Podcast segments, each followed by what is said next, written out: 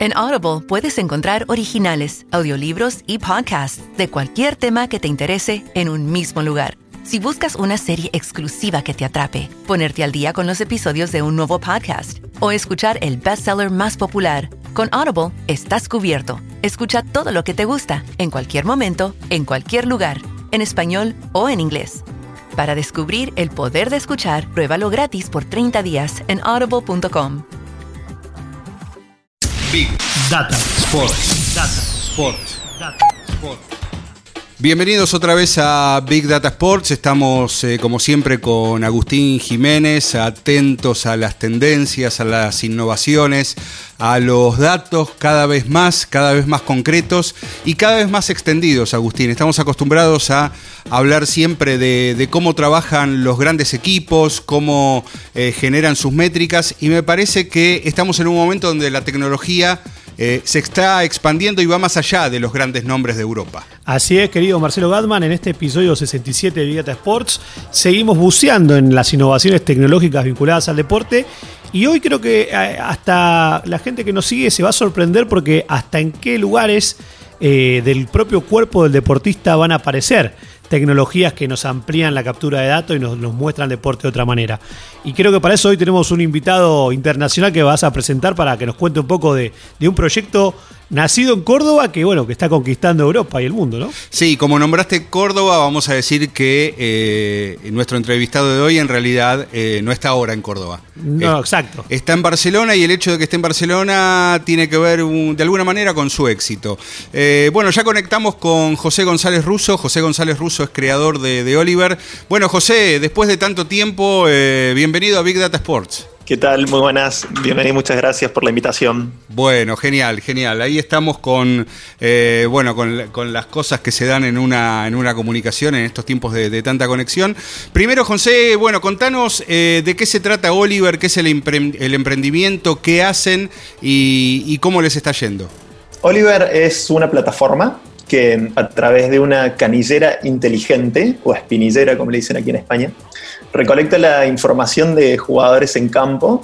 Esta información es procesada eh, por algoritmos de Machine Learning e inteligencia artificial que los convierten en información eh, útil para mejorar performance eh, atlética, performance futbolística y prevenir lesiones. Es decir, que obtenemos datos de sensores como GPS, sensores IMU, que son sensores de movimiento, que van colocados en las piernas del jugador y que son procesados este, para poder medir cuestiones como velocidades, aceleraciones, desaceleraciones, sprints, mapas de calor, toques de pelota, fuerza de pegada a la pelota, etc. Te hago una pregunta, José, que es un poco seguramente repetitiva y que te la habrán hecho mil veces, pero no puedo dejar de asociar a Oliver con los supercampeones. ¿Tiene algo que ver con el origen del proyecto y del nombre?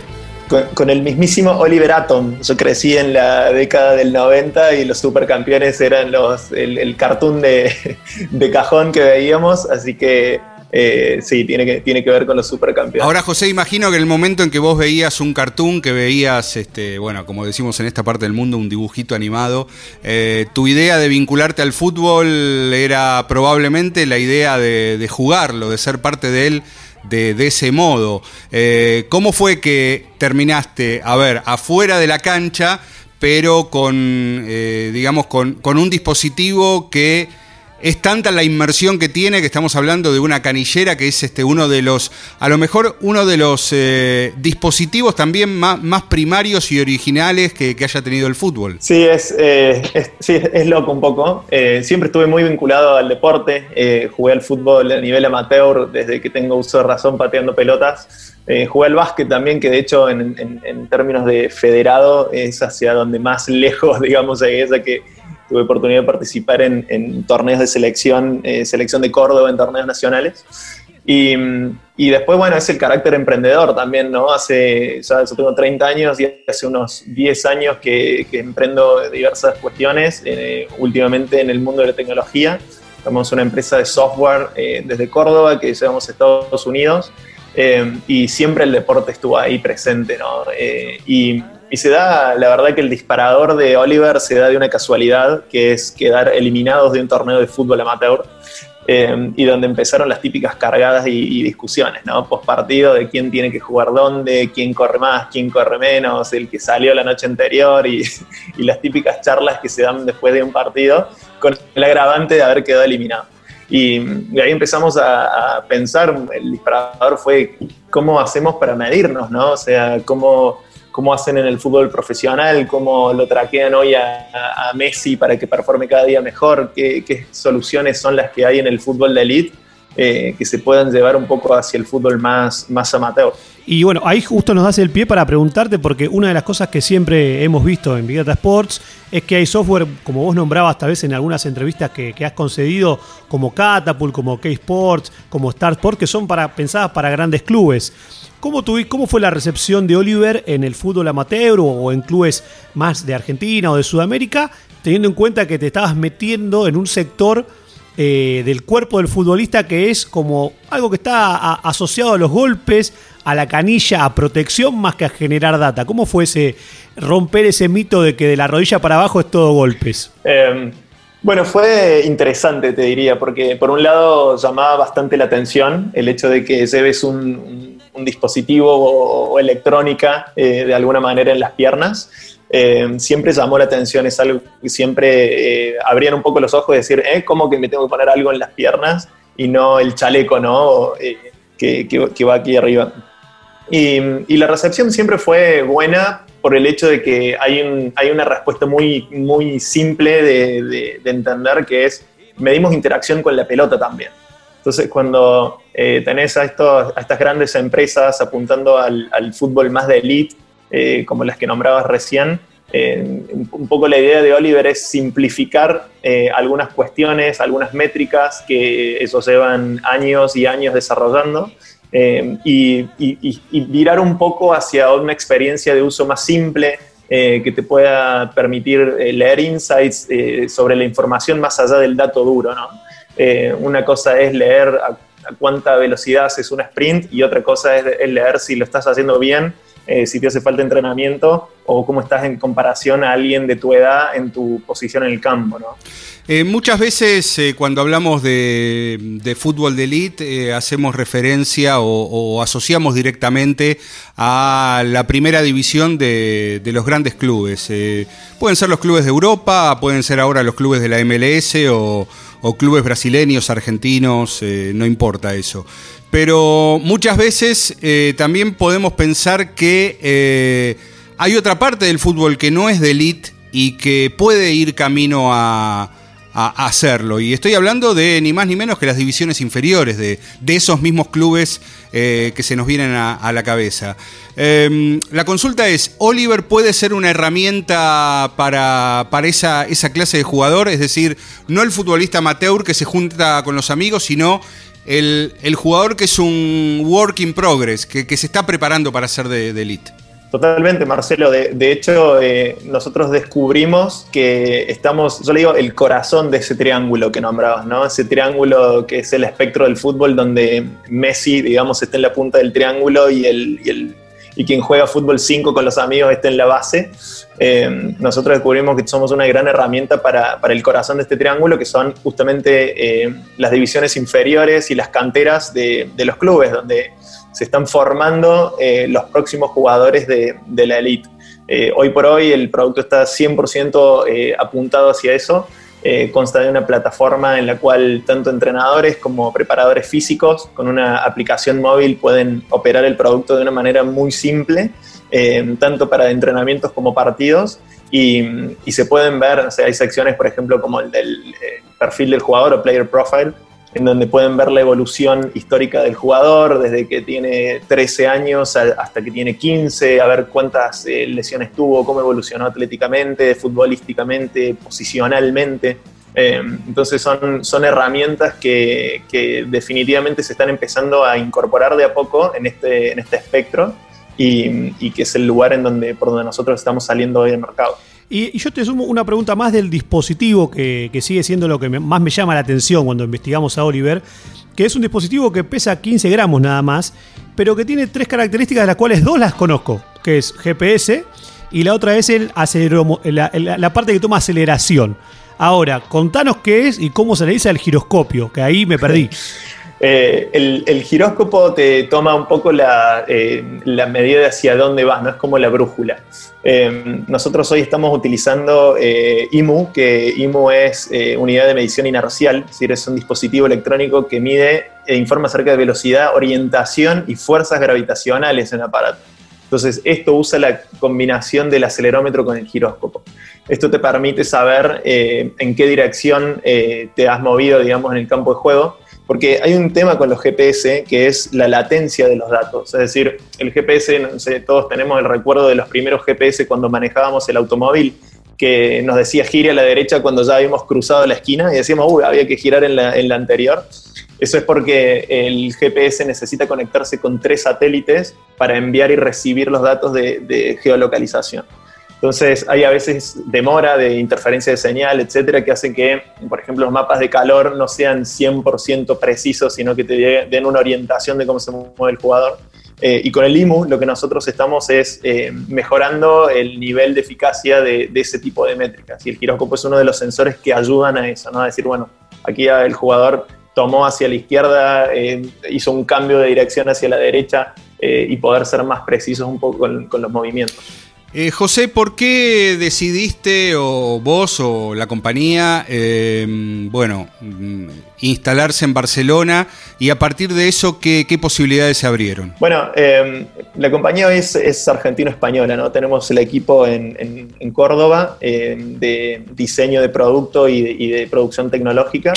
todo el desarrollo comercial em, lo, arrancamos aquí en Europa arrancamos, digo, en realidad después de hacer eh, muchas pruebas y estar con varios equipos en Argentina, dentro de los cuales nos, hemos quedado con uno que es eh, Talleres en Córdoba, justamente porque estamos así físicamente, y porque además es un club que, tiene una gran estructura eh, interna de gente muy capacitada, con, la cual hemos logrado bastantes casos de éxito en el, uso de la herramienta. De hecho, dos de las categorías de divisiones inferiores de talleres hoy están en, clasificadas a semifinales de los torneos de arte.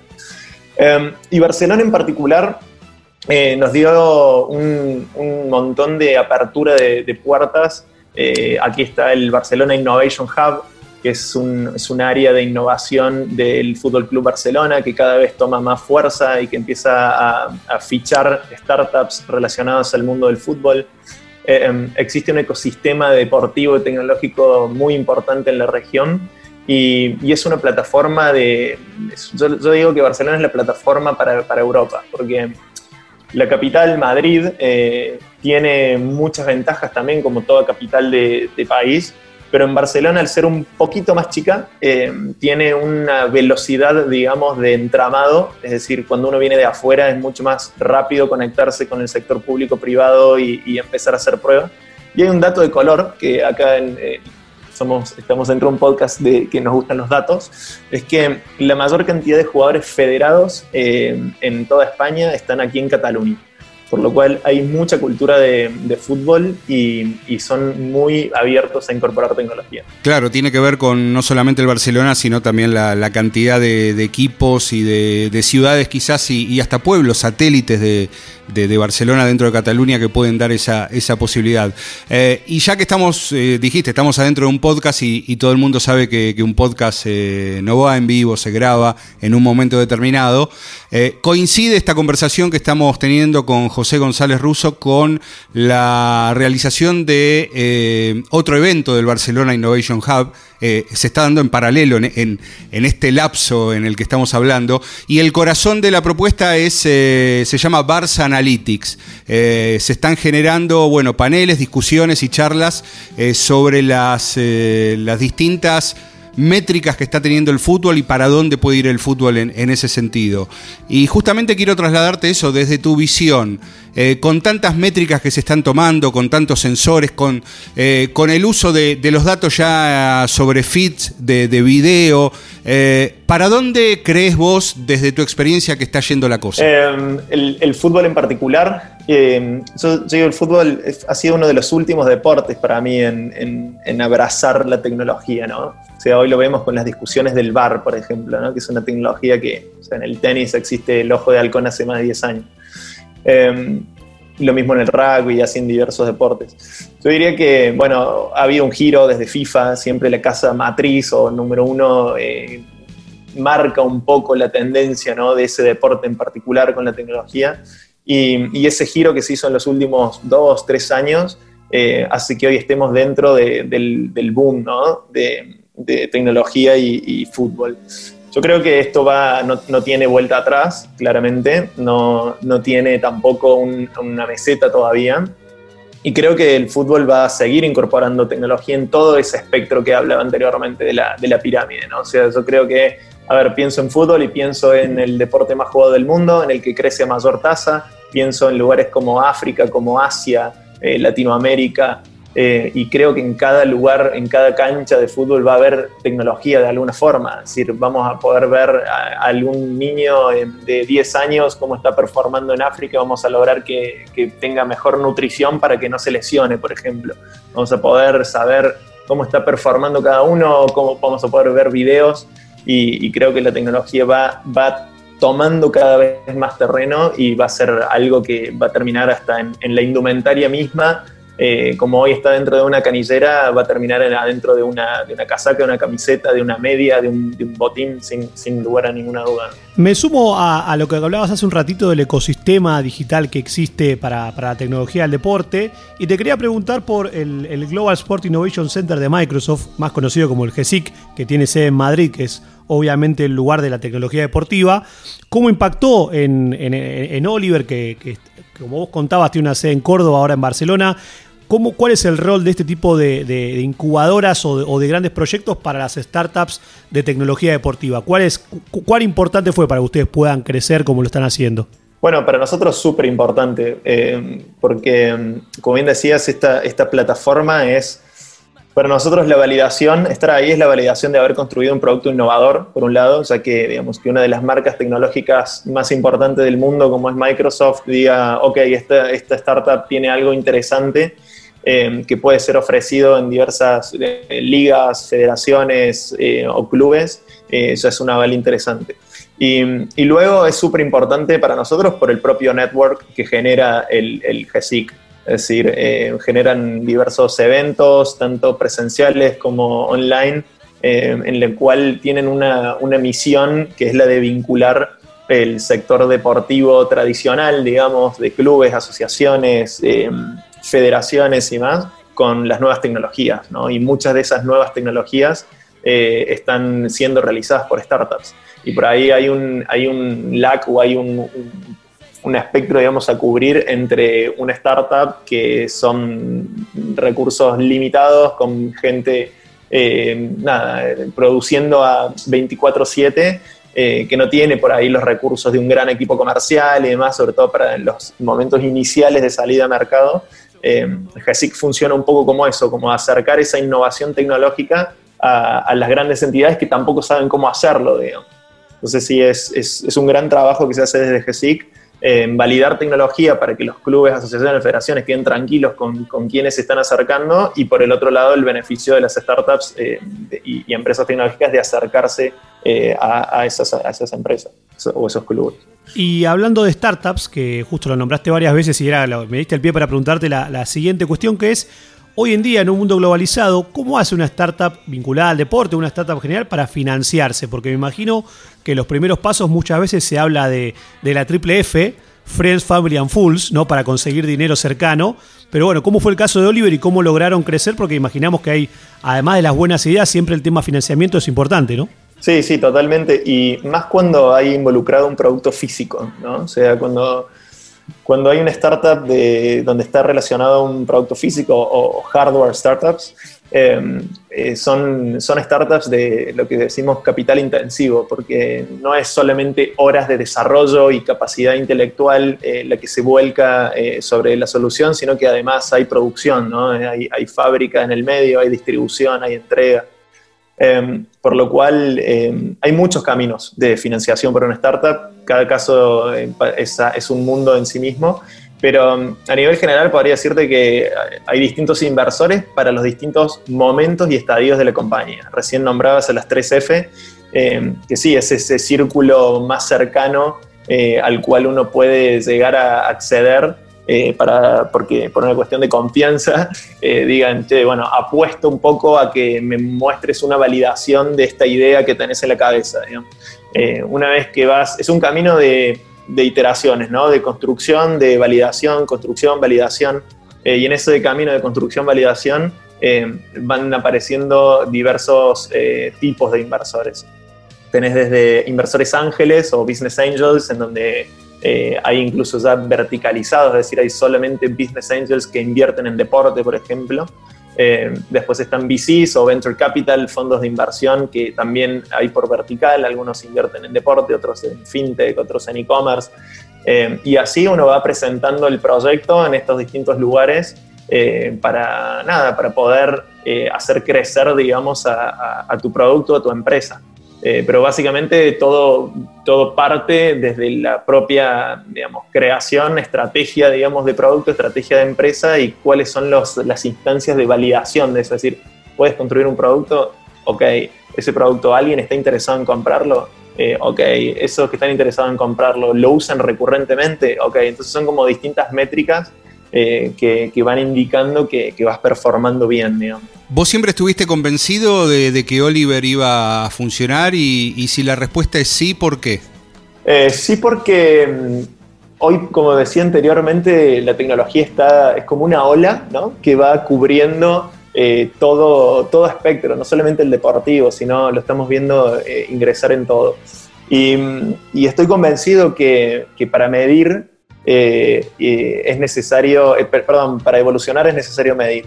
Eh, y esas mediciones hoy, dentro de este triángulo, digamos, que, hablaba antes del fútbol, no están tan en auge hoy por hoy, ¿no? Estamos recién entrando en eso. Están empezando a incorporar herramientas tecnológicas y aquellos clubes que lo empiezan a hacer y lo hacen bien, tienen resultados muy claros, muy visibles y muy medibles también. Entonces, eh, sí, no tengo, no tengo dudas de que no solamente eh, el producto funciona y, resuelve un problema, que es lo más importante, sino que eh, además que hay un gran mercado, digamos, que está ávido de soluciones de este tipo. ¿no? Nombraste antes a, Talleres de Córdoba como un club eh, que había incorporado la, herramienta. ¿Con qué otros clubes están trabajando? Eh, hemos trabajado con distintas escuelas y academias de fútbol aquí en, Barcelona, como el Marcet, que es una, es una escuela de fútbol, te diría que bastante elite en, en cuanto a las metodologías de trabajo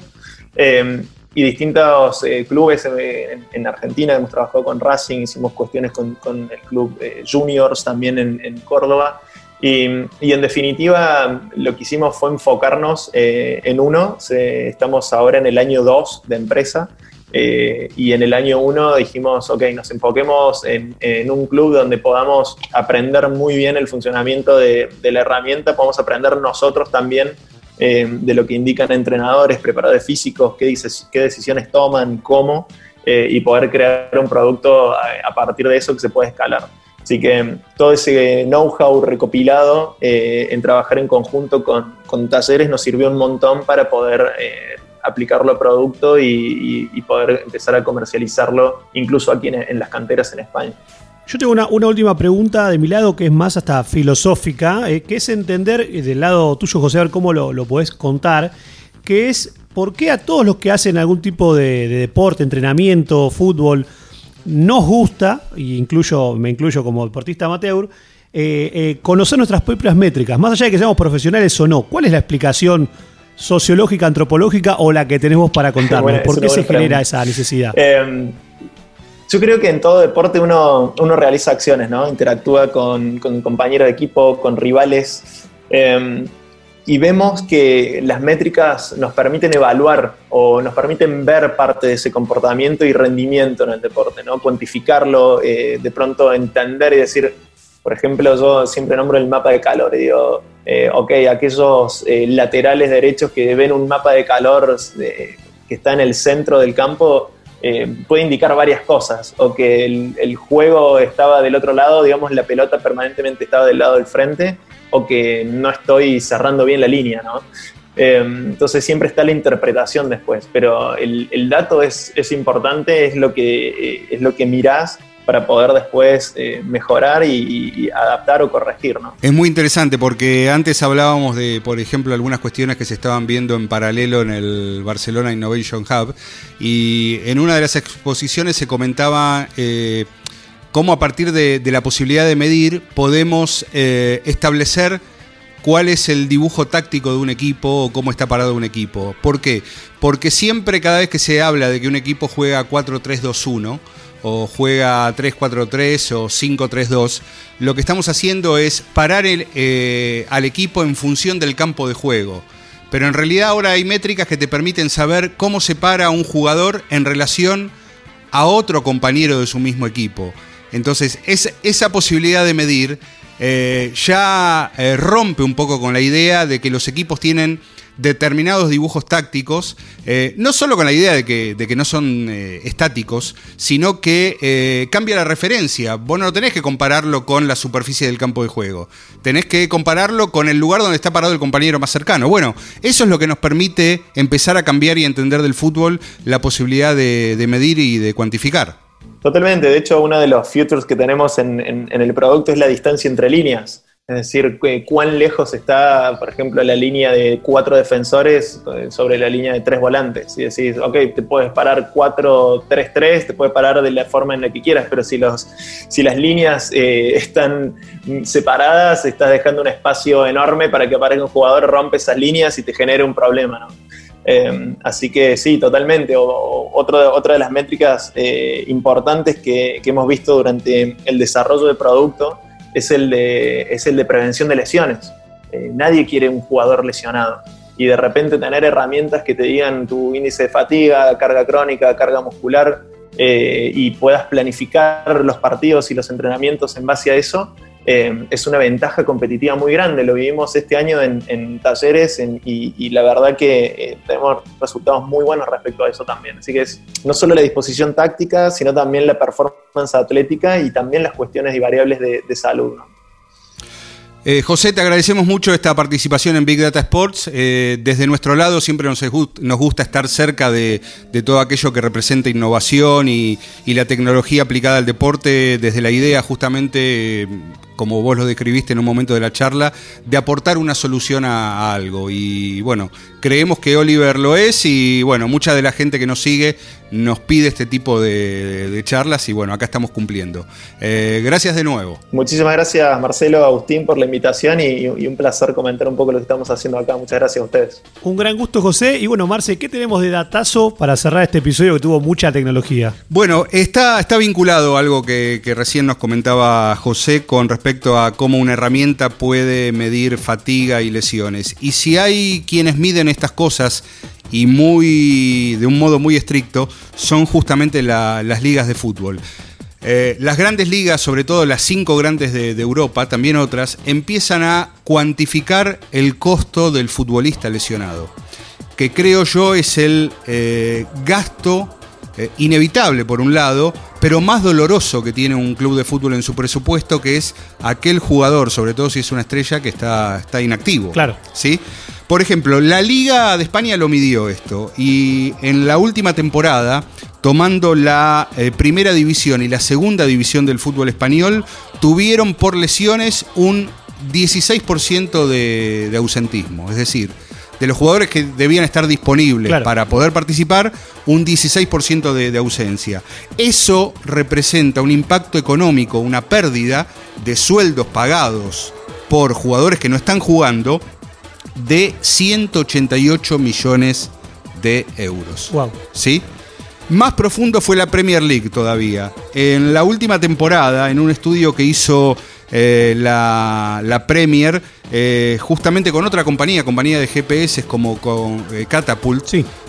con una consultora dedicada a, hallar tendencias y datos valiosos en la industria del fútbol, llegaron a la estimación de, que los clubes tuvieron un 14% de su gasto fijo en sueldos que se fue por eh, jugadores lesionados.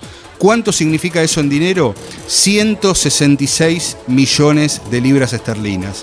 Eh, la estimación señala que un futbolista por mil horas de juego puede llegar a tener entre 25 y 35 lesiones. Eh, a ver, no estamos hablando de lesiones eh, invalidantes, No, lesiones graves. Algún tipo de dolencia asociada a la alta exposición. Incluso el informe dice que eh, la industria del fútbol es este, una, una industria de alto riesgo a partir de, estos datos. ¿no? Entre 25 y 35 lesiones eh, expuestas para un futbolista por cada mil horas de juego. Y acá otro dato eh, también que se cuantifica. El 10% de los gastos que se van por jugadores lesionados en el devenir de un campeonato pueden significar la pérdida de un punto en la tabla de posiciones. Wow. O sea que tiene, tiene impacto no solamente económico, sino también deportivo. Eh, sí, en la mejor campaña de los últimos tiempos, el Liverpool con el Manchester City perdió el campeonato por un punto. Exacto. ¿Sí? No hay que pensar linealmente diciendo, ah, fue por, por las lesiones. Pero no solamente esto se mide en función del dinero, sino de cómo puede eh, gravitar en el tema de, eh, de los puntos que están en juego en cada uno de los partidos. Tal cual. Y el caso de Liverpool tuvo la lesión de Mo Salah, ¿no? Hay un tema importante. Ni más ni menos. Big Data Sports, un podcast de deportes y datos. En Personal Fiber Telecablevisión, creemos que el camino es mejor cuando nos animamos a disfrutarlo. Personal Fiber Telecablevisión, con vos a donde quieras llegar. En Audible puedes encontrar originales, audiolibros y podcasts de cualquier tema que te interese en un mismo lugar. Si buscas una serie exclusiva que te atrape, ponerte al día con los episodios de un nuevo podcast o escuchar el bestseller más popular, con Audible estás cubierto. Escucha todo lo que te gusta, en cualquier momento, en cualquier lugar, en español o en inglés. Para descubrir el poder de escuchar, pruébalo gratis por 30 días en audible.com.